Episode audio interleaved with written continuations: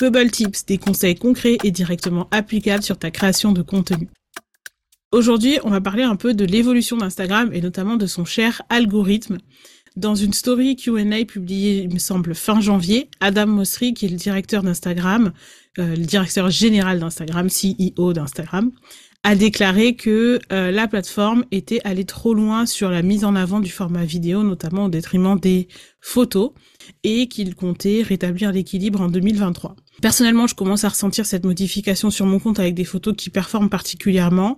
Et je me suis dit que ça pourrait être cool dans cet épisode de te partager trois de mes recommandations que tu peux appliquer du coup rapidement dès euh, la fin de cet épisode. Alors la première recommandation euh, que je voulais te donner, c'est de surtout pas abandonner maintenant tout de suite le format Reel, surtout s'il performe sur ton compte. C'est encore un format qui a vraiment un haut potentiel de découverte, un haut potentiel de connexion quand il est bien utilisé, of course.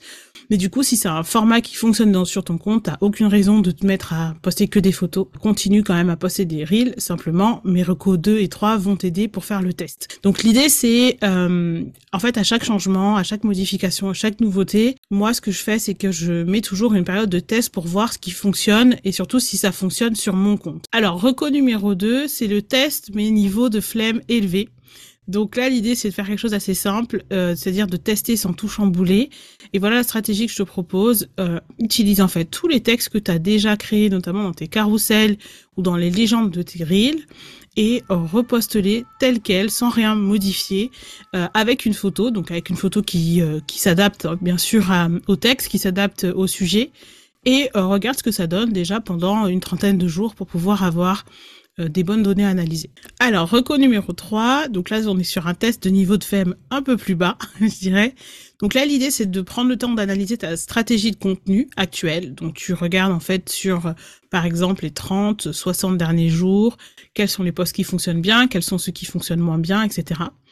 Euh, combien de fois tu postes, est-ce que ça semble bon au niveau de ta visibilité, où en est ton engagement, où en est ton taux de conversion, c'est-à-dire le nombre de personnes qui achètent après avoir vu tel ou tel post, etc. Là, l'idée, c'est de repérer les posts qui performent le moins sur ton compte et de remplacer ces posts-là par un post photo. Alors, bien sûr, si c'est déjà un type de post photo qui performe le moins, là, ça vaut le coup de se demander pourquoi ces photos-là ne performent pas bien. Est-ce que c'est la qualité? Est-ce que c'est euh, le texte qui va avec, qui est pas engageant? Est-ce que c'est pas le bon CTA Là, il y a plein de choses après à, à regarder. Mais là, l'idée, c'est, en tout cas, notamment si c'est pas le, format photo, si tu un autre type de poste qui performe pas forcément super bien sur ton compte, et ça peut être les reels, ça peut être les carousels, etc.